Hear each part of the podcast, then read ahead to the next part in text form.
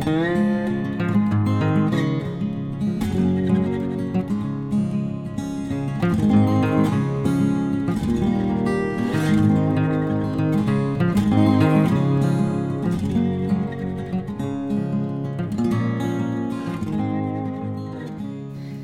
Pferdefreunde, ich bin Johanna von Intuitive Equestrian. Und ich bin Sven. Und ihr lauscht Podcast Nummer 11, wenn wir jetzt nicht falsch liegen. Ja, das sollte richtig sein. Ja. Ja. Äh, zum Thema kommen wir gleich noch. Jetzt gibt es erst ein bisschen Hausmeisterei. Ihr habt in letzter Zeit fleißig an meinen Instagram-Umfragen teilgenommen und ein paar Wunschthemen, was den Podcast betrifft, aber auch was unsere Filme anbelangt, geäußert.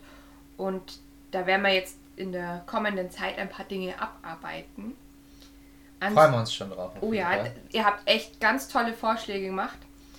Ansonsten, es ist jetzt kurz bevor unser nächstes Video droppt, online kommt. Dropped. Droppt, deswegen bin ich da gespannt. Da hoffe ich ja mir, dass ähm, da einiges an Beteiligung auch stattfindet, weil das ein sehr cooles Thema Ja, sein aber dieser wird. Podcast wird rauskommen. Wenn das schon veröffentlicht ist. ist. Boah, das ist total krass. Ah, Voll der Zeitreise-Podcast. Ich krieg vorher den Knoten im Kopf, aber dann kann ich ja jetzt eigentlich schon sagen, dass äh, in dem Video geht es um Gelassenheitstraining. Passend zum letzten Podcast-Thema kriegt ihr da nämlich ein bisschen Bildmaterial von uns. Ja, mal schauen, ob du das jetzt öfters noch machst. Also, dass das, ich fand es jetzt ganz cool, dass du die ähm, Videothemen zum Podcast immer so ein bisschen, die Themen sich so überschnitten haben. Ähm, weiß nicht, ob du das weiterhin so durchziehen möchtest. Ja, also geplant ist es jetzt erstmal nicht, weil heute soll es nämlich um etwas gehen, was wir mit unseren jungen Pferden noch nicht so ausführlich demonstrieren können. Ah. Aha, ich glaube, Sven weiß auch noch gar nicht, worum es geht, oder? Ja, ich vermute, es wird wahrscheinlich um was im Sattel gehen. Mhm, ja. Hm. Hm. Habt ihr euch ja, glaube ich, sowieso gewünscht, mehr Reitthemen. Heute wollen wir über Reitweisen sprechen. Was meine ich damit? Wir wollen darüber sprechen, wie ihr für euch die richtige Reitweise findet. Und ähm, auch wie das ist, so mit Reitweisen mischen. Wann spricht man überhaupt von der richtigen Reitweise? Was macht das aus? Bin ich schon Westernreiter, weil ich einen Westernsattel habe? Diese Dinge. Ah, cool. Hört sich interessant an. Bin ich. Ich bin ganz Ohr. Ich bin jetzt nur zu, ich bin, bin jetzt Zuhörer. Du bist jetzt Zuhörer. Ich hoffe nicht. Nein, natürlich nicht. Sven wird uns wieder mit Fragen versorgen. Gut, dass du nicht dumm gesagt hast. Ähm, Reitweisen. Ich glaube, einen ganz wichtigen Stichwortsatz habe ich gerade schon gesagt. Ausrüstung. Da gibt es einen eigenen Podcast dazu.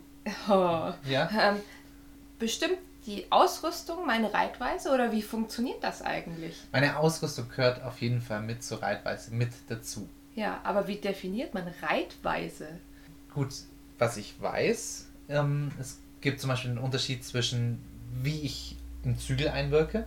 Das ist ja Die Art der Hilfengebung genau richtig. Da haben wir, glaube ich, auch schon mal drüber gesprochen.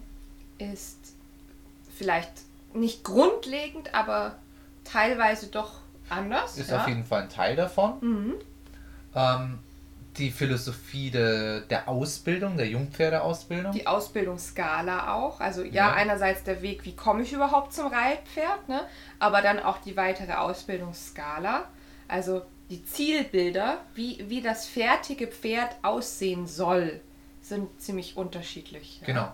Dann natürlich, wie sich das Pferd unter einem bewegen soll.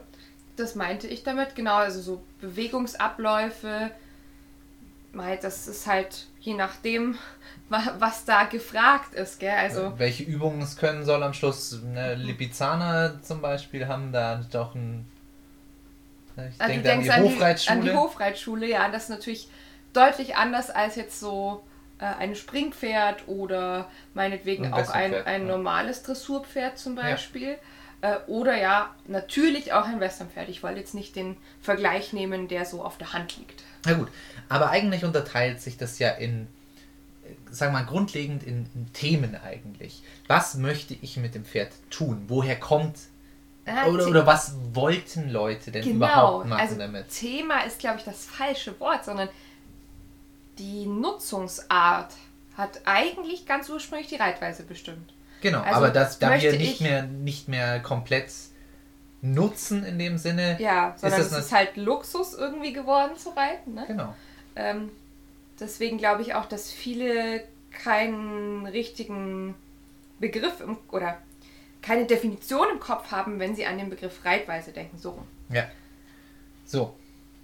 Also, jetzt sagen wir mal, wir unterteilen mal ganz grob zwischen Arbeitspferd, Militärpferd, hm, komm, du lässt mir auch helfen. ähm, unter Arbeitspferden und lässt sich es nochmal unterteilen, glaube ich.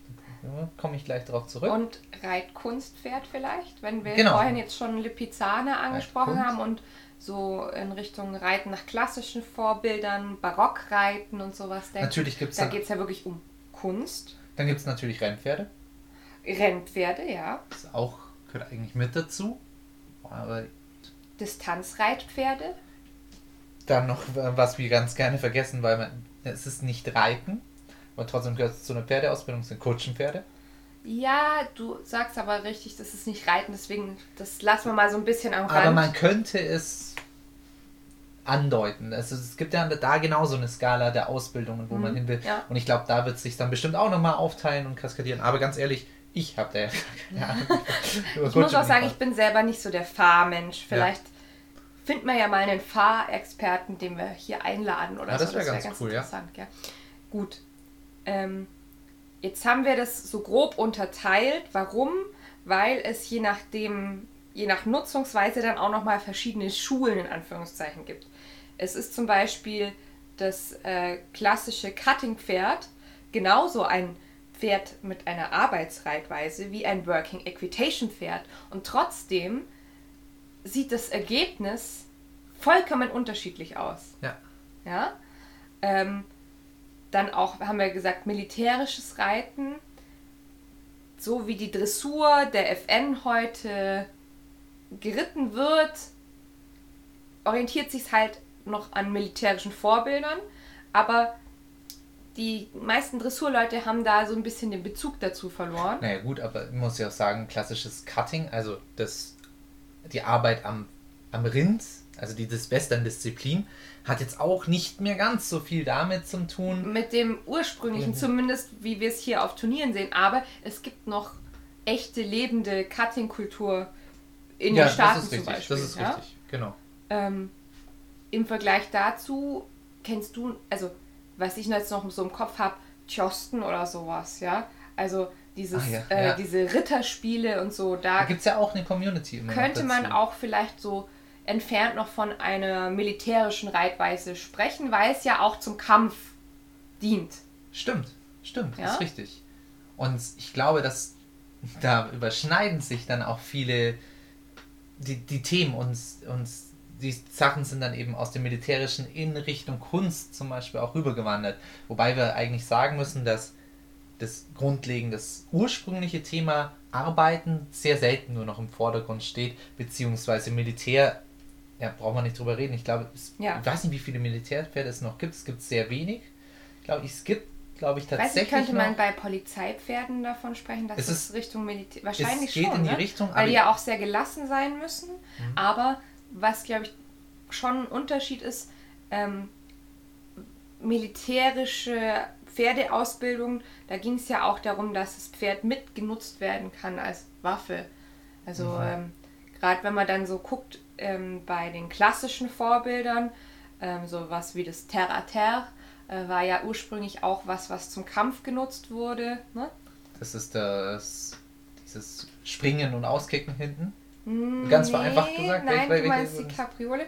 Ähm, Terre à Terre schaut aus wie ein Galopp, der nur auf zwei Hinterbeinen ausgeführt wird, beziehungsweise so, ich denke immer so an Hasen. Weil ja, Das ist so eine hüpfende Bewegung Mhm. ähm, und so eine halbe Levade, so ein halbes Steigen sozusagen. Ah, okay. Und so bewegen die sich dann vorwärts. So, jetzt trotzdem militärisch. Ich, ich weiß nicht, ich glaube, es gibt bestimmt noch Militärs auf der Welt, die Pferde verwenden. Ich weiß es jetzt nicht, ob das Bundeswehr tatsächlich noch irgendwo, in, weißt du, gerade so Richtung Berge. Berge und so weiter, werden die, glaube ich, bestimmt immer noch gerne ab und zu allem, verwendet. Also was ich weiß, ähm, sowohl Pferde als auch Mulis werden da wohl noch gerne als Packtiere verwendet, weil es gerade in unwegsamen äh, Gebirgsregionen immer noch vorteilhafter ist, auf das Tier zurückzugreifen, als auf irgendwelche Maschinen. Okay. so Jetzt- viel jetzt, jetzt- mal dazu. Cut. Ähm, jetzt haben wir gesagt, also Arbeitsreitweise gibt's, Militärreitweise und jetzt gibt es auch noch Reitkunst. Wo ist jetzt der Unterschied? Was, was meinen wir mit Reitkunst? Das Klassische, was man jetzt, die spanische Hofreitschule in Wien. Zum ist, Beispiel- Ist das Wien? Nein, meine ich. Doch, doch, Ja, alles ja, gut. Ja. Ja, äh, zum Beispiel das, aber auch ähm, zum Beispiel Bent Branderup Mhm. ist ja auch so ein Name, den man kennt, oder die Anja Berin. Ähm, also Reiten nach barocken und klassischen Vorbildern. Und da geht es wirklich um Reitkunst im Sinne von ein hohes Können beweisen, eine Mhm. hohe vollendete Form erreichen.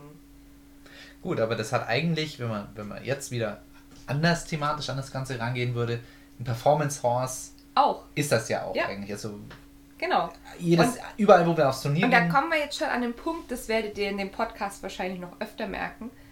Da kommt man so ein bisschen an Erklärungsgrenzen, weil Dinge sich einfach überschneiden. So, aber jetzt ganz, ganz kurz, wo kommt jetzt das Freizeitpferd rein? Ja, ja, ja.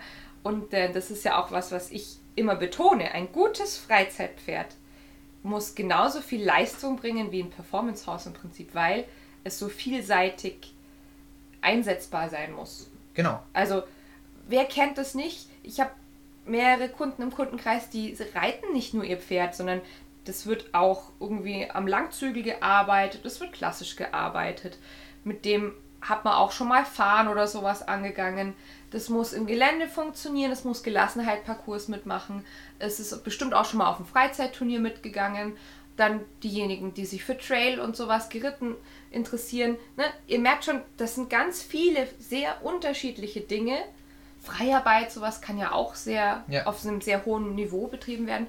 Ähm, da muss man sich schon denken, wow, also so ein Freizeitpferd hat es nicht so einfach, Ja. was das anbelangt. Andersrum auch, was bringt mir das, wenn mein Pferd gelassen mit ähm, Kühen umgehen Ja, kann genau. im Freizeitbereich? Ja, du sagst es. Das ist es halt. Ja, Jetzt haben wir mal so ein bisschen abgetastet, was ist Reitweise und was muss man da bedenken.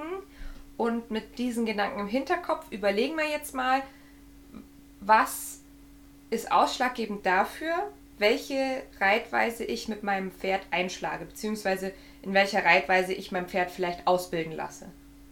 so das erste, was mir da mal ganz kurz in Gedanken Ja, sofort hochploppt, ist natürlich die Rasse des Rasse. Pferdes. Ja. Zum Beispiel würde man ein Paint Horse als erstes eben, woran ich da denke, ausbildungsmäßig Western ausbilden. Da gibt es natürlich dann auch nochmal unterschiedliche Disziplinen. Da würde ich dann gucken, wie ist mein Paint Horse dann gezogen. Ist es ein Pleasure-Pferd, ein Raining, Cutting-Pferd?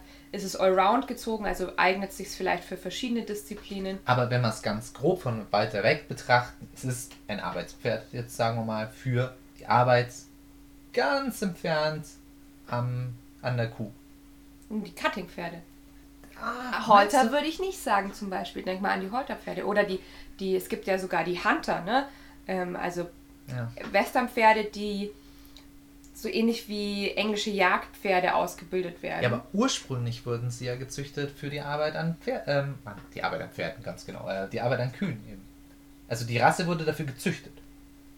auf, auf der Ranch die Arbeit, nicht zwingend an Kühen. Da musst du Ach, aufpassen. genau. Ah, Nicht stimmt, zwingend danke, an danke, genau. Jetzt, da bin ich ein falsches, ja, Ja. falsch abgebogen, ne? Aber davon dürft ihr euch jetzt sowieso nicht so arg verwirren lassen, weil wie gesagt, beim Quarter Horse und auch beim Paint, das ist so ein bisschen Sonderfall, weil diese Rasse sich halt nochmal in einzelne der Disziplin angepasste Linien aufgespalten hat, sozusagen. Aber ich glaube, das wird es aber bestimmt auch in anderen Bereichen geben, Mit wo wir uns jetzt Sicherheit nicht aber so gut nicht, auskennen. bestimmt nicht so in, in dieser extremen Form wie beim Westernpferd. Nehme Mhm. ich jetzt mal an. Korrigiert mich, falls ich, falls ich falsch liege. Also gern mal drunter schreiben. Ja, vielleicht gibt es da, da- irgendein, da irgendeine eine Reihe, wo wir gar nicht auf dem Schirm haben. Ja. Gut.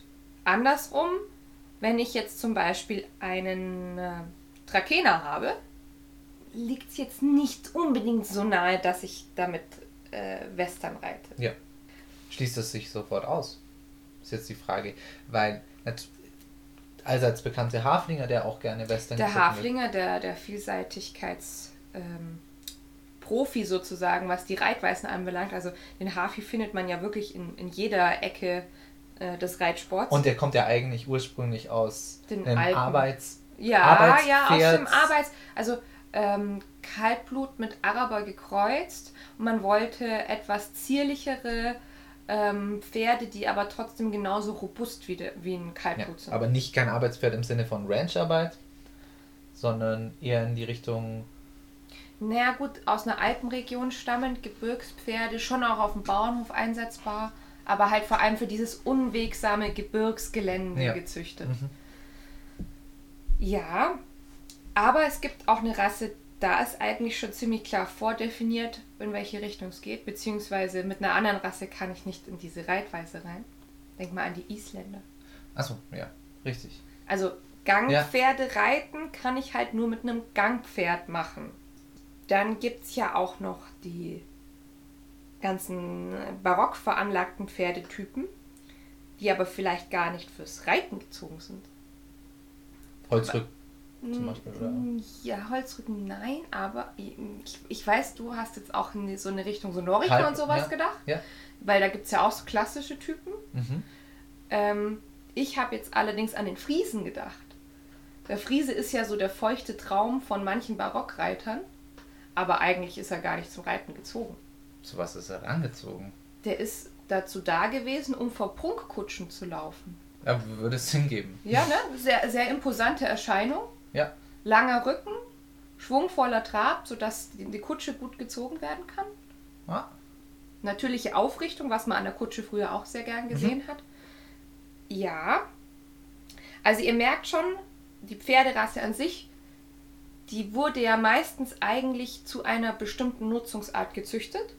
Und dann ist es dementsprechend sinnvoll, wenn ich ein Pferd habe, zu gucken, was ist es für eine Rasse und was gibt es bezüglich dieser Rasse für Reittraditionen.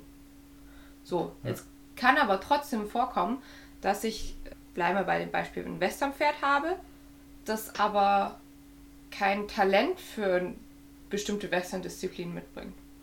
Das ist blöd. Das ist blöd, ne? Was Besonders wenn ich mir das einbilde natürlich. ja, da, dann besonders, ja.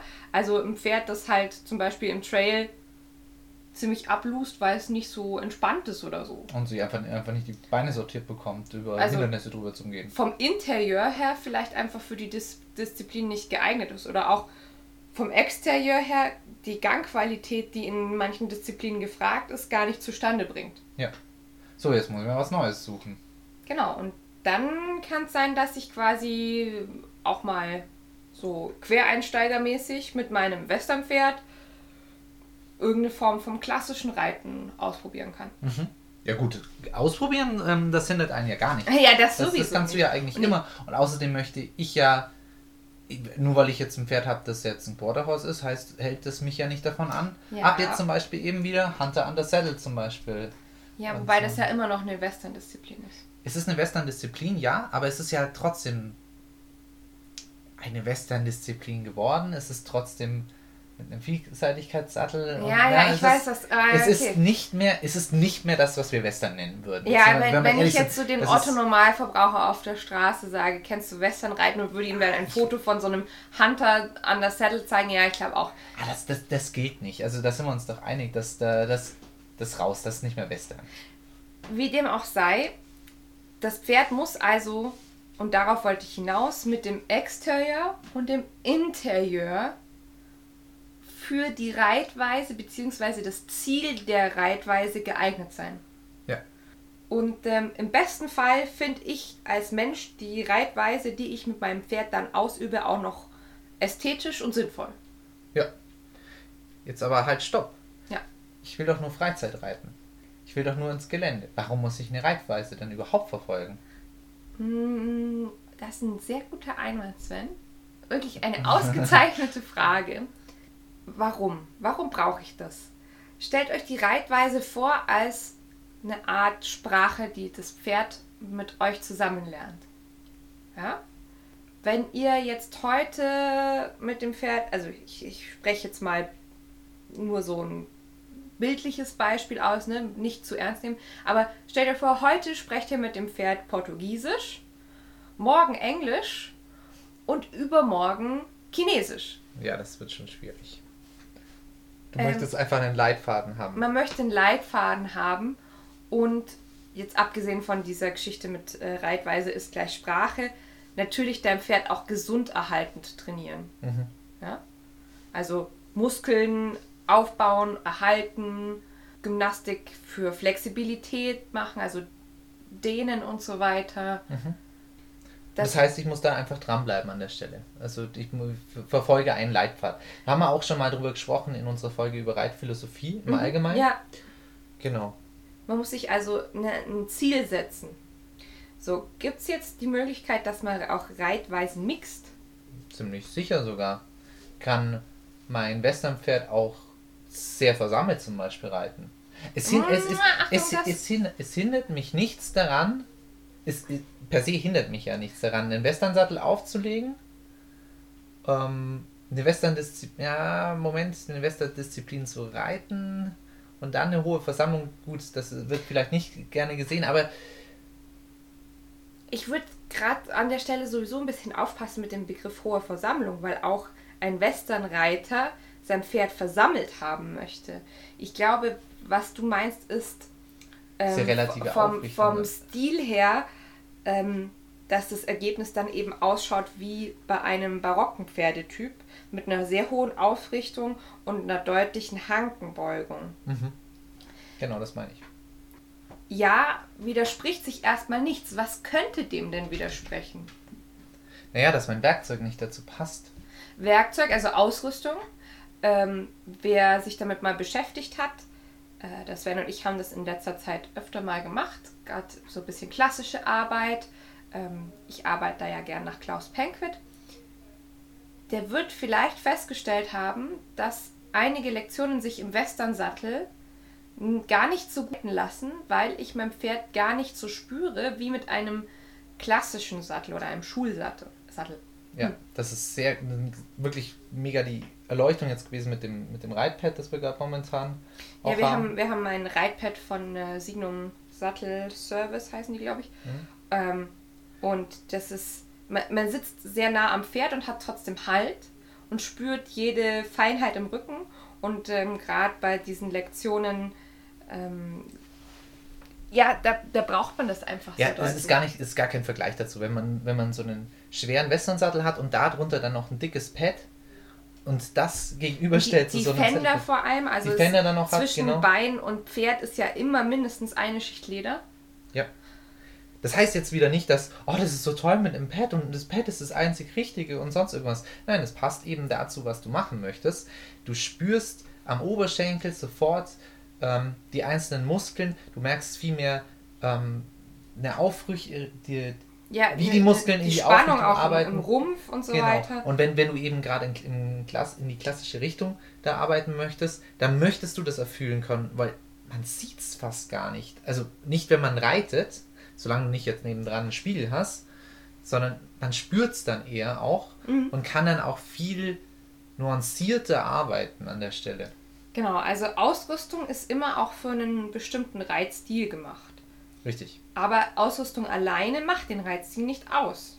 Ne, da Ja. sind wir wieder bei dem Punkt, den wir anfangs schon mal genannt haben. Was also widerspricht denn noch der Tatsache, Reitweisen zu mischen? Naja, Wisch- Mischimasch, so ein, so ein Wischwasch von irgendwas. Mischimaschi, genau, Ja. äh, äh, nichts Halbes und nichts Ganzes. Wann wird das denn besonders doof?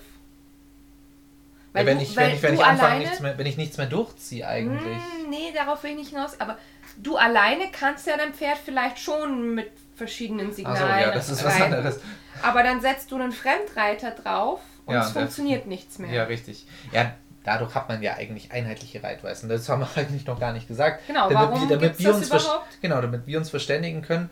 Ja, so funktioniert das. Überlegt euch, jedes Auto würde mit, mit einem ganz besonderen ähm, Getriebe kommen oder, oder, so. mit, oder nicht mit dem Lenkrad, das andere mit einem Joystick, das andere mit zwei Joysticks, Das nächste hat irgendwie äh, drei kleine Rädchen. hier visuelle Steuerung oder sowas. Richtig, das, wir, wir Menschen müssen ja erstmal damit umgehen. Das ist ja, ich, ich sage das nochmal als, Inter, ähm, als, als, Informatiker, ist ein User Interface vom Pferd. Ne? Sozusagen, ja. ja. Kann man sich so ganz gut vorstellen, wie ich finde. Ja. So, wann kann ähm, die Mischung von Reitweisen trotzdem erfolgreich gelingen? Tja, wenn man einen Plan hat. Wenn man einen Plan hat. Ähm, zum Beispiel, ihr habt ein Springpferd und Hauptdisziplin ist tatsächlich auch Springen. Aber weil ihr euer Pferd eben vielseitig beschäftigen wollt und auch gut gymnastizieren, macht ihr zusätzlich noch klassische Arbeit. Ah, dahin möchtest du. Ich profitiere in der einen Übung von der an bei der genau. anderen nämlich. Ja. Weil das Pferd sich zum Beispiel besser, also besseres Muskeltraining hat, zum genau. Beispiel in der einen Übung, als wenn ich jetzt nur die ganze Zeit springen würde. Durchlässiger vielleicht wird auch, ja? ja? Genau. Noch was ganz Wichtiges, wenn wir jetzt eh schon in der Ecke sind, was macht eine Reitweise aus? Eine Reitweise muss über einen langen Zeitraum erlernt werden. Was meine ich damit?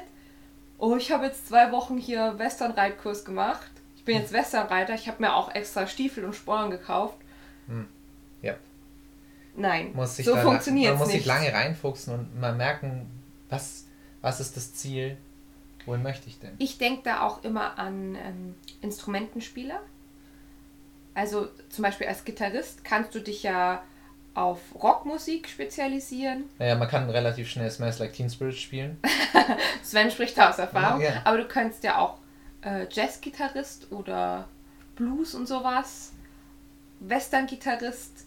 Und klar kannst du alles mal gespielt haben, aber es ist immer sinnvoll, ein Steckenpferd zu haben. Sehr interessant, äh, sehr interessant, da durch das, also wer es nicht weiß, ich habe früher tatsächlich sehr viel Gitarre gespielt und habe auch in der Band gespielt und dann auch in der Metalband. Habe aber auch sehr lange Gitarrenunterricht gehabt und da habe ich fast nur Jazz gespielt, obwohl das jetzt nicht die Musik war, die ich selber gehört. Ja, gehört. Wobei, ein bisschen, ein bisschen dann schon, dann, schon dann notgedrungen, ja. aber es war jetzt niemals meine Leidenschaft. Ich weiß nicht, mit 15, 16 ist jetzt Jazz nicht so der Shit, wenn man dann Metal gegenüberstellt. Auf jeden Fall hat mir das unglaublich geholfen, ähm, viel Jazz zum Spielen, dann aber auch in meiner Metal-Musik. Anders aber ähm, musste ich mich viel weiter in bestehende äh, Metal-Musik einarbeiten, um wirklich neue Lieder da auch zum, zu komponieren mhm. und auch selbst neue Riffs ähm, mir aus dem, aus dem Finger zum Saugen. Da hat mir Jazz da nichts gebracht, aber die Fingerfertigkeit, die, die Überlegung, wie, wie Musik dann zusammengebaut wird. Auch, auch Verständnis für Musik, genau, genau.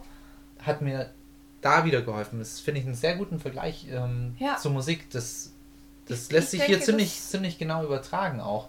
Also man darf nie vergessen, dass man ja auch nicht nur das Pferd ausbildet, weil man bildet sich selbst ja auch aus und lernt dabei. Und vielleicht, wenn ich jetzt eine klassische Übung mache, lerne ich vielleicht viel mehr die Muskeln meines Pferds kennen und wie die arbeiten müssen und was meinem Pferd hilft, um bestimmte Probleme, wie zum Beispiel, was jeder Reiter eigentlich hat, zum Beispiel eine Wolte.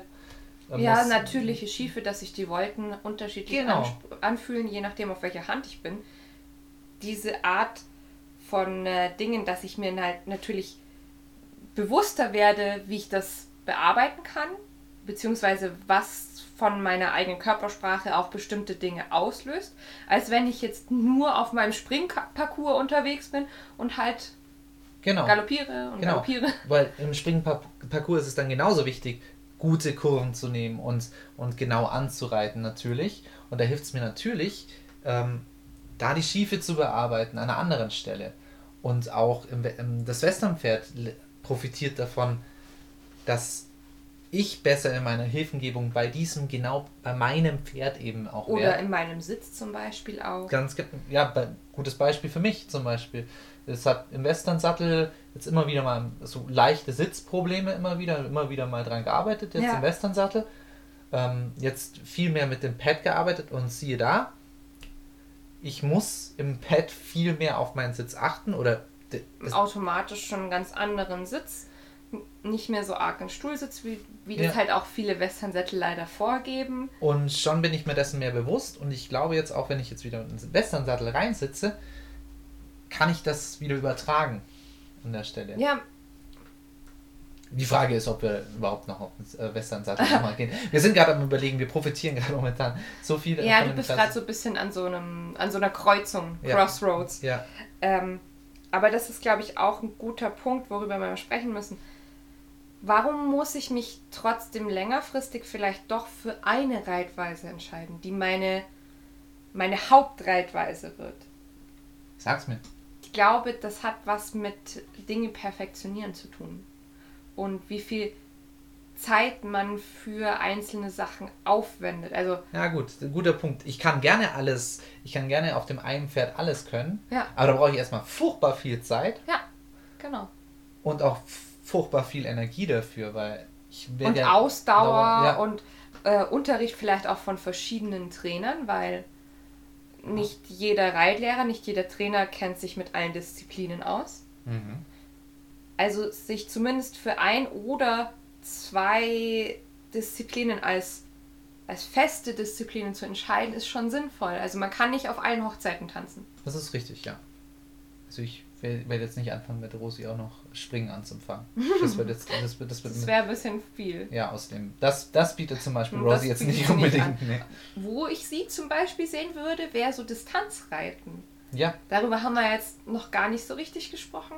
Distanzreiten ist ja eigentlich auch wieder was, ähnlich wie das Springreiten, was sehr viel weg von Gymnastik und so weiter geht und trotzdem sich ganz viel mit Ausdauer und Muskulatur und Trainings und so weiter beschäftigt, ja. Ein Distanzreitpferd hat aber ganz andere Muskulatur, einfach durch den Verwendungszweck, als ein barock gerittenes Pferd. ja, genau. Aber jetzt sind wir ja sehr oberflächlich bis jetzt unterwegs gewesen. Wir sind gar nicht in diese einzelnen Themen reingegangen. Jetzt gerade beim Westernreiten könnte man dann natürlich noch weiter einsteigen, weil was wir alles hier, in, was wir in Europa hier als Westernreiten kennen, wenn man ganz grob hinschaut von außen, dann ist es das texanisch-Western, was wir kennen Mhm. und an das wir automatisch denken. Aber dass es da ja eigentlich ganz viele Nuancen nochmal in, in sich gibt, zum Beispiel jetzt nur mal ähm, zum Vergleich das Altkalifornische im Gegensatz zum Texanischen, da ist die Ausbildungsskala ja schon ganz anders. Ja, und auch das Zielbild ist Das, anders. Zielbild, das Werkzeug wird schon anders. Ähm, Laie wird es nicht sehen, dass das Werkzeug anders ist. Auch das glaube ich schon, oder? Mit, mit dem altkalifornischen Two-Rain Horse und so, das finde ich schon ein großer Unterschied zum, zum texanischen Ja, gut, Westernpferd. gut, ja. Da Also, schon, ja. Ja, klar, man hat auch noch einen Westernsattel, Aber jetzt, aber jetzt ähm, um, um da jetzt mal äh, den Vergleich zu ziehen, ähm, so ein altkalifornisches, in der altkalifornischen Skala ähm, ist die Ausbildung deutlich, deutlich länger. Die, sie wirkt für mich deutlich entzerrter als jetzt in der klassischen texanischen. Ich glaube, nicht jeder macht es gleich. Das, das will ich nicht sagen, dass automatisch, wer das klassisch Western macht, der macht das immer hier auf Biegen und Brechen. Und ja, zack, und zack, die zack. reiten alle ihre Pferde schon zweijährig an und sowas. Das- nein, um nein, das Gottes nicht. Willen. Aber die, die Reitphilosophie baut tatsächlich darauf auf, stufenweise, ähm, deutlich stufenweise das Pferd auch jetzt nur, ich gehe jetzt mal auf das Spezifische, auf die Reins, ähm, da, Die Zügel. Die, die Zügel, da wird es viel stufenweise angegangen. Da ist ja sehr bekannt, ist das Bosal, das, das da sehr populär ist, die, die gebisslose Zäumung, die altkalifornische Hackamore. Mhm. Da wird erst mit einem möglichst großen, dicken Hackamore quasi das Pferd an, an die Hilfen gewöhnt im Gesicht, ohne irgendwas anderes drin zu haben und stufenweise über Jahre hinweg. Also die Stufen gehen nicht Monate, sondern eigentlich sind die über Jahre hinweg. Wenn das Pferd dann wirklich schon gut auf die eine, auf das dicke Bosal reagiert, wird dann stufenweise runtergegangen auf eine etwas dünnere Hackamore, die ein bisschen flexibler ist. Und das wird dann weiter über drei, vier, fünf Jahre nur in gebisslos geritten, bis man dann noch eben die Two Reins, Also ein Gebiss. ein Gebiss mit Und dann hat reinbringt. man eine Phase, das ähnelt jetzt sehr ähm, der Ausbildung eines klassischen Pferdes, wo man eben mit Gebiss reitet, aber das ist blind verschnallt sozusagen. Also da kommt noch kein Signal auf dem Gebiss an. Genau. Sondern man reitet im Prinzip weiter mit dem Bosal, mit der Hackamore und auch da wieder Fall langsam, sobald das Gebiss blind verschnallt akzeptiert ist, fängt man an, darüber auch Hilfen zu spielen, aber eben noch gleichzeitig mit der Hackamore. Genau. In dem Zustand redet man, glaube ich, schon fast gar nicht mehr von der Hackamore, dann ist es ein Bosalito ja. das, man, das man an der Stelle hat. Also das ist ein, wirklich ein ganz kleines Bosal, was noch unten drunter mit verschnallt ist. Und zuerst kommt das Kommando, so kann man es sich vorstellen, zuerst kommt das Kommando am Bosal, dann kommt es tatsächlich am Bit an, mhm. die Hilfe. Damit das Pferd einfach schon automatisch vorher ganz human erstmal darauf reagieren kann und man hingibt. Das ist nicht unbedingt besser, es ist eine andere Idee. Und da wollte ich jetzt eigentlich gerade eben das Ganze hinsteuern, mhm. wie so eine Ausbildungsskala sich, sich da ändern kann und wie, wenn man da ein bisschen, wenn man sagt, ah, ich möchte aber Western bleiben, selbst in dieser Disziplin, in diesem Bereich, kann man sich noch umorientieren und sagen, okay. Weiter spezialisieren. Weiter auch, spezialisieren ja. und sagen, okay, das ist vielleicht eher mein Weg, den ich jetzt gehen kann. Da kann, muss man ein bisschen, bisschen gucken. Ja, Stichwort ist wirklich auch Schulen also ich kann ja auch bei verschiedenen Trainern gucken und mir verschiedene Methoden auch anschauen, Richtig. weil im Prinzip jeder Trainer seine eigene Handschrift mitbringt. Genau. Wenn ich mir jetzt ein Pferd gekauft habe und ich selber war, das ist jetzt so ein ganz klassischer Fall, den habe ich öfter so im Kundenkreis, ich war immer Englischreiter. Und ich möchte aber jetzt Westernreiter werden. So. Junges Pferd kann ich das selber ausbilden, wenn ich Englischreiter bin? Ja, nicht ohne das, dass ich mich ah, entweder ein super Genius bin und super, super gut ähm, von Videos runter einfach was lernen kann. Oder ich setze mich selbst sehr lange damit auseinander, rein theoretisch, und bin ein Mensch, der kann super gut Theorie in Praxis umwandeln. Also jemand, der autodidaktisch äh, in der Praxis genau, der, der unterwegs da, ist. Richtig. Aber ähm, wichtig ist, die Person müsste sich intensiv damit auseinandersetzen. Das heißt nicht, ich schaue mir drei YouTube-Videos an, wie gut ich einen Western-Sattel, wie verschnalle ich ein Western-Gebiss, sondern da muss ich schon lange gucken, okay, wie, wie ist die, was ich vorher auch beim Altkalifornischen gesagt wie ist die Ausbildungsskala? Warum machen die das mit dem Werkzeug so und so? Und es gibt ja immer noch einen Grund dazu. Aber Ganz ehrlich, einfacher ist es, glaube ich, ich suche mal wirklich jemanden, der, der sich auskennt, der also mich unterstützen ich kann. Ich würde sagen, Stelle. es geht, aber es ist ein schwieriger Weg. Deswegen haben wir uns jetzt schon öfter, also wie gesagt, das ist so eine Geschichte, die mir, die mir öfter begegnet, weil wir halt in Deutschland auch die meisten, die jetzt vor meinetwegen 20 Jahren oder so, so reiten gelernt haben, sind Englischreiter. Hm. Oder meinetwegen auch 30, 40 Jahren. Hm weil in Deutschland halt das Englischreiten vorherrschend, vorherrschend ist. Ja. ja. Jetzt kann ich also mein Pferd erstmal grundausbilden. Und ich sage jetzt bewusst grundausbilden, weil für mich der Punkt, wo man sich für eine Reitweise entscheiden muss, erst dann zwingend kommt, wenn das Pferd schon an Reitergewicht in allen Gangarten gewöhnt ist. Ja, genau, da fängt nämlich die echte dann Ausbildung an. Dann fängt eigentlich die an. echte Ausbildung an. Ne? Genau, wenn, das heißt, mhm. bis dahin kann ich also getrost mir zum Beispiel einen Dressursattel kaufen, dann aber ein Boos halt nehmen zum Anreiten oder meinetwegen auch ähm, ein normales hannoveranisches ähm, Halfter, also eine, eine Trense, mhm. aber dafür dann äh, einen Western-Sattel. Das ist erstmal alles egal solange ich am Anfang ja sowieso vorwiegend am langen Zügel unterwegs bin und nur solche Dinge wie verschiedene Gangarten, anhalten, losreiten, lenken. Das ist aber auch schon, finde ich schon interessant. Weiß ich nicht, ob das wirklich schon total irrelevant ist. Du hast nämlich hier schon. Ja, ja, ja warte, warte, warte, lass mich, lass mich ausreden. Ja. Ich weiß. Ich sag auch, der Punkt, wo man sich entscheiden muss, der kommt spätestens dann. Spätestens. Natürlich ich finde es viel schlauer, wenn ihr euch von Anfang an überlegt, was möchte ich mit dem Pferd machen, wo sehe ich das vielleicht auch vom Interieur und Exterieur und von Anfang an gezielt darauf hinarbeitet. Genau. Aber so richtig hundertprozentig fest entscheiden müsst ihr an, an Anführungszeichen ja erst, wenn das Pferd sch- schon ein Reitpferd ist sozusagen. Also wenn es schon geritten werden kann. Ja. Aber finde ich gut, dass du den Einwand gebracht hast, weil du hast vollkommen recht. Man muss eigentlich relativ früh sich bewusst sein, wohin die Reise gehen soll. Richtig.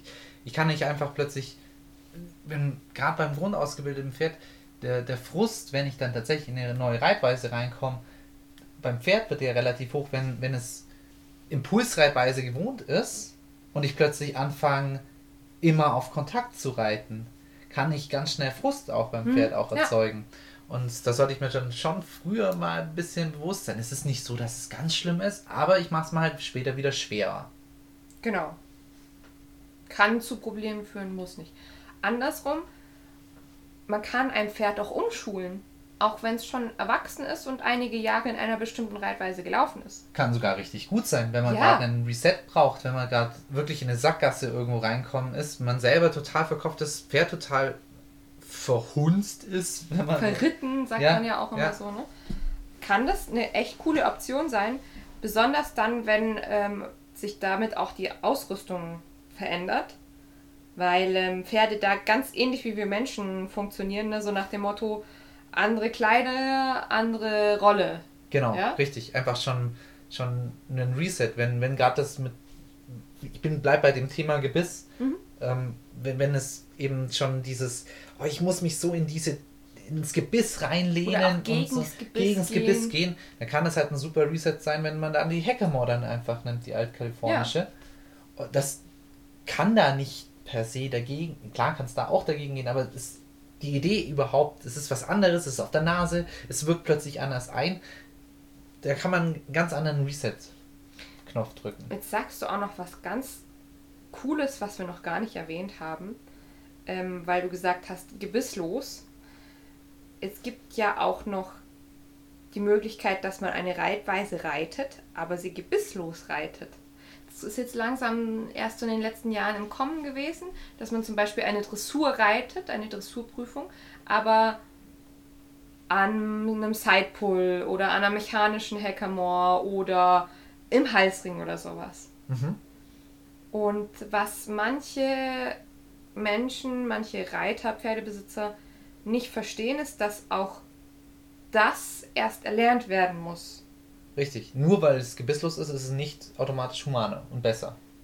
Ja, weil auch das Pferd das erstmal lernen muss. Das ist wieder eine neue Sprache im Prinzip. Richtig. Oder zumindest ein anderer Dialekt einer bestimmten Sprache, wenn das Pferd Ja. vorher schon gut auf Gebiss gegangen ist. Ja, aber kann ich dann äh, so eine Disziplin einfach ohne jetzt Gebiss gehen? Wenn ich jetzt gerade an, an starke Versammlungen denke, also Ja. die, die, diese harte Versammlung, kann ich das einfach so machen? Fehlt mir da nicht der Nachdruck? Ich frage jetzt ab, absichtlich so provokant. Ich glaube, das kommt sehr stark auf das Pferd an und auch den Reiter. Ich denke, dass es grundsätzlich auf jeden Fall möglich ist, auch gebisslos eine hohe Versammlung zu erreichen. Es geht vielleicht nicht so schnell.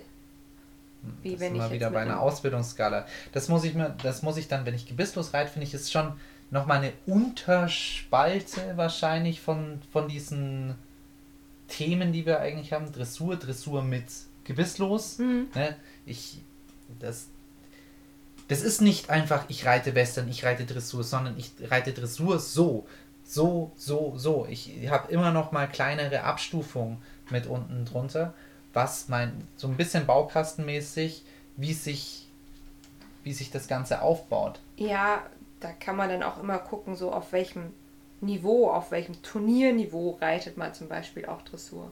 Hm. Also ich würde mal sagen, ein Pferd, das äh, nur so auf EA-Niveau Dressur geritten ist, äh, könnte man auch relativ schnell ähm, in einer LK5 oder 4 Western vorstellen. Ja.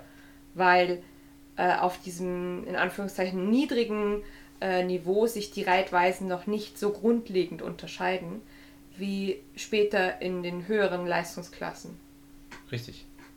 Das finde ich auch eine sehr interessante Erkenntnis. Ich glaube, das ist auch wieder so was, was viele außer Acht lassen, dass der Anfang immer recht ähnlich ist. Ja. Das Ziel ist auch, das, ist, das Ziel selbst ist oft ähnlich. Ich möchte ein Pferd, das sollte eigentlich schon immer, ich will ein gesundes Pferd. Mhm. Ich will, ich glaube, zu 90% Spaß haben mit meinem Pferd. Mm, oh, Aber, ja, vielleicht jetzt nicht beim Performance-Pferd, aber ich möchte eigentlich, Du meinst, du möchtest, dass zwischen Reiter und Pferd eine harmonische Kommunikation herrscht? Könntest du es so vielleicht formulieren? ja, so ist vielleicht besser formuliert. Aber ich denke jetzt, ich denke jetzt aus dem Freizeitbereich raus, Ja. nicht aus so einem Performance-Bereich raus. Also wenn ich was aus Freizeit mache, dann möchte ich gerne Spaß dabei haben, ne? Ja. Das ist aber auch was, was man dann den Freizeitreitern gerne vorwirft, dass sie ja nur Spaßreiter sind und ihnen der Biss fehlt, um. Ha, ja, das ist, äh, da muss man dann, muss man dann aber an sich selber vielleicht arbeiten, weil es ist auch da, da sind wir, da, da können wir, da schieße ich jetzt direkt rein. Ich muss auch die Skala weitergehen. Ich kann nicht einfach, ach, das reicht mir jetzt. Ich höre jetzt auf. Mein Pferd geht ja ganz nett links, mein Pferd geht ja ganz nett, nett rechts und ja, und gegen das Gebiss geht es ja eigentlich auch nicht. Da höre hör ich nicht auf an der Stelle. Ja. Ich möchte, es geht, wird immer noch einen Punkt gehen, wo ich, wo ich dran arbeiten kann. Auf jeden Fall. Und wenn man fertig ist, fängt man von vorne wieder an Richtig. und poliert von vorne wieder alles. Ganz, ganz genau. Und es macht mich ja selber, ah, vielleicht sehe ich das zu arg aus meinem eigenen Hobby heraus und vielleicht auch aus Ehrgeiz. Für mich ist auch wichtig im Hobby, dass ich besser in etwas werde. Das, ich, ich möchte ja nicht stehen bleiben. Ich, ich, Ja, möchte, ich, möchte, ich möchte nicht auf einem bestimmten Niveau nur bleiben, Mhm. Ich sondern weiß, ich meinst. möchte mit meinem Pferd Sich weiterentwickeln. weiterentwickeln. Genau. Äh, Weil, weil still, charakterlich, sportlich, ähm, die Qualität der Kommunikation. Ja. weil Stillstand ist für mich persönlich Langeweile eigentlich. Ja, und das, wie gesagt, das ist der Vorwurf, der den Freizeitreitern leider immer gestellt wird. Und ich sehe das ehrlich gesagt als ungerechtfertigt in den meisten Fällen, Ja. weil jeder Freizeitreiter darum bemüht ist, seine Freizeit qualitativ hochwertig zu gestalten. Und wenn ich nur und wenn ich nur ein ich gehe ins Geländepferd habe, dann möchte ich mit dem Pferd super ähm, gut ins Gelände gehen können. Ich möchte nicht, dass es äh, Ja, kein ich scheuendes Pferd haben. Ich, möcht- möchte es in allen Gangarten super gut und leicht kontrollieren können. Es soll durch alles, alles Mögliche an Terrain, ähm, an, an Natur und Untergründen und Ja. so weiter gehen können. Ich möchte auch mal zum Beispiel in den Fluss reinreiten. Ich möchte auch mal einen Tagesritt machen. Es darf zum Beispiel auch so eine Eigenschaft wie an anderen Pferden kleben nicht mitbringen, weil vielleicht möchte ich mal allein einen Wanderritt machen und übernachte irgendwo oder so. Ganz genau. Es gibt immer irgendwo was, an dem wir schrauben können. Und es hilft dabei, diesen, diesen Reitphilosophie-Skalen, äh, nicht Reitphilosophie-Skalen, aber diesen, diesen eine, eine Ausbildungsskala, eine Ausbildungsskala, zu folgen. danke, diesen Und wenn man, wenn man es nicht macht, dass man einer festen Ausbildungsskala folgt, dann zumindest sich fest ein Ziel definieren und sich eigenständig überlegen, wie erreiche ich das. eine eigenständige Skala eben Ja. ähm, erarbeiten. Und da ist es eben auch wichtig, wieder individuell aufs Pferd zu gucken Mhm. und zu schauen, kann, bringt das Pferd jetzt das mit, in der, der Skala in den Schritt zu gehen oder vielleicht muss ich auf einer anderen Skala schauen und sagen, okay, das gleiche, zum gleichen Ziel komme ich über den Umweg an einer anderen Skala. Sagen wir mal, ich nehme jetzt mal als Beispiel die Rosi, die deutlich an der, durch die klassische Arbeit mehr Ruhe gewinnt Mhm. im Reiten. Ich bin quasi aus der Western-Skala ausgebrochen, habe mir ein, zwei Sachen aus einer anderen Skala genommen und profitiere jetzt davon.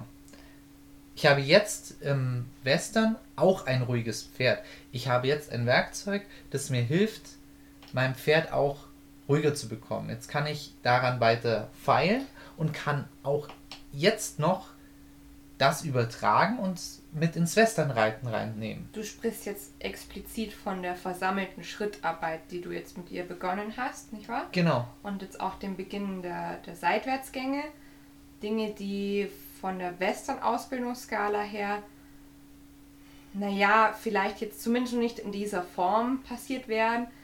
Da wärt ihr wahrscheinlich jetzt gerade erst äh, am natürliche Schiefe ausgleichen. Dass diese Arbeit, die du jetzt in der, im klassischen Bereich machst, nach klassischen Vorbildern mit ihr machst, dass die natürlich auch Schiefe ausgleicht. Genau. Es hilft ihr aber jetzt schon mehr, dass sie dabei trittsicherer wird und ein besseres Körpergefühl und mehr Balance genau, entwickelt. Genau. Ja. Was jetzt einfach wichtiger war als Extended Trot oder Extended sowas. Trot, genau. Genau sowas. Und da hilft vor allem eben das Mischen und sich die Skala zusammenzubauen. Mm, Bei, dem, bei der Geschichte mit der Ausbildungsskala, das ist auch sowas, das von manchen ohnehin kritisiert wird. Also Ausbildungsskala, das impliziert ja, dass es feste Stufen gibt und die nur nacheinander erreicht werden können. Aber besonders so auf den höheren Ausbildungsstufen, finde ich, verschwimmt das eigentlich. Also man hat das nicht, dass man wirklich bisher alles abgehakt hat. Takt, Losgelassenheit, äh, gerade richten, ähm, aufrichten, Durchlässigkeit, sondern im Prinzip arbeitet man an allen Ebenen immer mal wieder mehr oder weniger intensiv. Genau. Haben wir ja vorher schon auch gesagt, dass, dass man immer etwas zum Verbessern hat auch. Ja, So viel jetzt zum Mischen. so viel zum Mischen. Wir haben ja jetzt ganz viel über das Pferd und über Ausrüstung gesprochen und auch darüber, dass der Mensch langjährig Dinge erlernen muss. Mir ist gerade noch was Wichtiges eingefallen, was vielleicht auch interessant ist, ist nämlich, dass auch der Reitersitz sich je nach Reitweise deutlich unterscheiden kann. Hm. Gut, da hilft der Sattel ja schon mal entsprechend rein. Der Sattel setzt dich hoffentlich auch schon so rein, wie du sitzen sollst, wenn er gut ge- angefertigt ist. Und trotzdem sind wir wieder an dem Punkt, kann ich in einem Westernsattel auch Dressur reiten. ja. Also du kannst ja auch in Anführungszeichen gegen deine Ausrüstung arbeiten, wenn du ein guter Reiter bist und einen Bomben-Dressursitz zum Beispiel hast in diesem Beispiel. Ich weiß nicht, ob ich das jemals hinbekommen könnte in einem Westernsattel. Also Vielleicht, vielleicht nicht auf so einem hohen Niveau, aber mit Sicherheit schon auch so, dass es nach Dressur ausschaut. Jetzt schaut aber, was, was auf jeden Fall ausschauen wird, ist dumm. Es schaut bestimmt furchtbar doof aus. Weil eine Sache, darf ich, darf ich da einschneiden? Ja. Eine Sache gehört schon auch ein bisschen dazu. Es ist klar, es geht um den Spaß, es geht darum, ein harmonisches Bild zu machen, aber es ist auch eine Linie, die ich verfolge und auch was ausstrahle. Ja, ich, ich, das gehört schon irgendwie auch ein bisschen dazu. Reite ich Western? Äh, warum, warum muss ich denn. Gut, wenn ich jetzt wirklich nicht die Kohle habe für einen Dressursattel, ich habe den Westernsattel, der Westernsattel passt gut und ich bin ein toller Reiter, dann kann ich das machen und das verbietet mir keiner. Ja, aber ich werde jetzt ich nicht auf ich, aber du wirst ja niemals so auf einem Genau. Turnier au- Da sagst du auftauchen. schon was, das würde man ja nicht auf einem kompetitiven Level machen. Also Ja, du würdest ja nicht mit einem Westernsattel auf einem Dressurturnier auftauchen. Schon allein, weil es verboten ist. Ich glaube, dann wirst du ausgeschlossen. aber das wäre mal sehr lustig. Aber Kann das mal bitte jemand machen, der auf so Dressur Bitte. und dann ein ganz Video. schockiert sein, bitte, So. dass man mit dem nicht antreten darf. Das wäre so geil. Aber das ist, denke ich, trotzdem was, was interessant ist, was man manchmal auch auf so Shows sieht. Also ich habe auch so ähm, ein bestimmtes Bild im Kopf von einem Pas de deux zwischen einem Dressur und einem Westernreiter.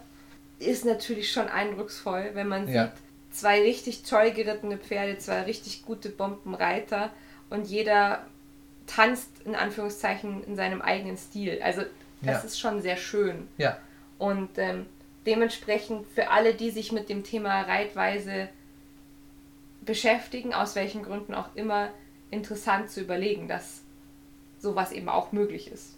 Ja, ein bisschen aus dem Teller. Ja, das, du sagst es eigentlich ganz schön. Ein bisschen über den Tellerrand sollten wir alle gucken, weil jede Reitweise hat eine gewisse Berechtigung. Und Daseinsberechtigung, ja. Kommt woher, will wohin. Kann Und- kunstvoll ausgeführt werden, weil das ist nämlich noch so was, ähm, gerade so Englischreiter, Westernreiter sind ja sehr verfeindete Lager.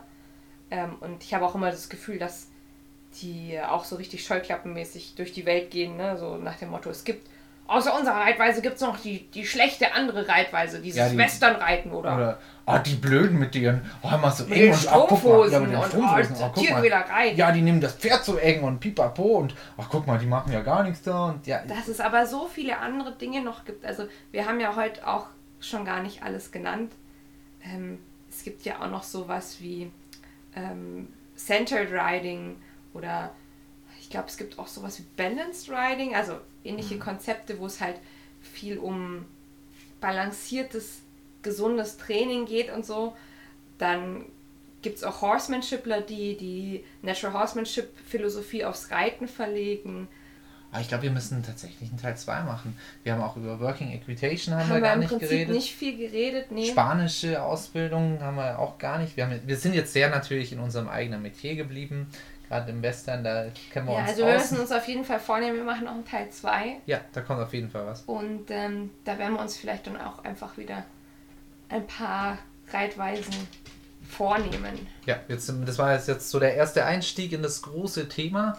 Mal wieder allgemein. Da ist schwierig, da spezifisch reinzukommen. Es gibt zu viel und Ich glaube, das fällt uns auch ein bisschen schwer, gerade weil wir halt beide Jungpferde haben und reiterlich einfach auch einen dadurch begrenzten aktuellen Erfahrungsschatz. Ja. Ähm, ich reite ja natürlich auch, ich reite auch ab und zu ein paar Kundenpferde, aber es ist was anderes, wenn man ein Pferd ab und zu reitet, als wenn man es alleine reitet und auch intensiv reitet. ja, und natürlich hast du jetzt momentan kein Dressurpferd ausgebildet. Ja. Schwierig davon etwas zu reden, was man selber jetzt nicht intensiv macht. Klar, also ich, auf was ich auf jeden Fall mal noch eingehen will, ist das Working Equitation. Finde ich sehr interessant. Ist eine interessante Mischung aus dem, ich finde es eine Mischung aus Spanischem, Ja, das, so Spanisch und Western, so ein bisschen Oberflächlich betrachtet ja. wirkt es ja wie, wie eine Mischung aus klassischem Reiten, aber auch Einflüsse von, von dem Arbeitsreiten, wie man es vielleicht sonst bloß vom Westernreiten Schaut kennt. ziemlich cool aus, finde ich auch sehr interessant. Mal selber ein bisschen mehr damit auseinandersetzen, werde ich dann darüber berichten. Oh nein, jetzt habe ich mir Hausaufgabe gegeben. Oh nein! Ich bin gerade total erschrocken, weil das so, so dramatisch klang, aber ist doch nicht schlimm, ist eigentlich voll cool. Ja, natürlich ist es cool. Wollte ich sowieso schon länger machen. Jetzt habe ich einen Anreiz. Noch mehr Anreiz. Ihr könnt mir auch gern Vorschläge machen, zu welcher Reitweise ihr was hören wollt. Ja, dann können wir da mal Wie gesagt, gezielten mir, Finger mir fehlt drauflegen. bei manchen Dingen fehlt mir zwar gerade die praktische Übung, aber ich habe auch tatsächlich im Kundenkreis schon sehr vielfältig mit ausgebildet und mich dementsprechend auch mit vielen Reitweisen und Ansätzen schon beschäftigt. Ich glaube, so aus dem Nähkästchen könnten wir ganz gut ins Gespräch kommen. Fragt nach, ich freue mich super auf eure Feedback. Genau, damit wir, wenn er sagt, Mann, da habt ihr jetzt was total verpennt, da legst, legt er einfach einen Finger drauf und dann, dann, dann machen wir das. Und dann gibt's Hausaufgaben. Gut, jetzt hoffe ich, dass ihr mit dem Misten fertig geworden seid. Ist wichtig. Ist wichtig. Weil, weil sonst habt ihr jetzt ganz verträumt stehen die Leute mit ihrer Missgabel, gucken in die Ferne, hören nichts uns zu. Nichts ist erledigt. Ah, Und jetzt müsst ihr erst anfangen. Bam, bam, bam. Und es gibt keine neue Folge. The worst case. vielleicht, vielleicht eine alte Folge hören, die ihr verpasst habt. Bestimmt. Es gibt immer eine, die ihr verpasst habt. Mittlerweile kann man die, ne, bei, bei jetzt elf Folgen, ist ein bisschen was. ist es tatsächlich schon einiges, ja. Ja. Gut, dann freue ich mich, dass ihr zugehört habt. Wichtig, ne? Sagen wir jedes Mal Feedback. Ne? Teilen, liken, weiterempfehlen. Ideen, Ideen, Ideen, immer her damit. Und wir hören uns beim nächsten Mal. Genau, macht's gut. Tschüss, Pferdefreunde. Ciao.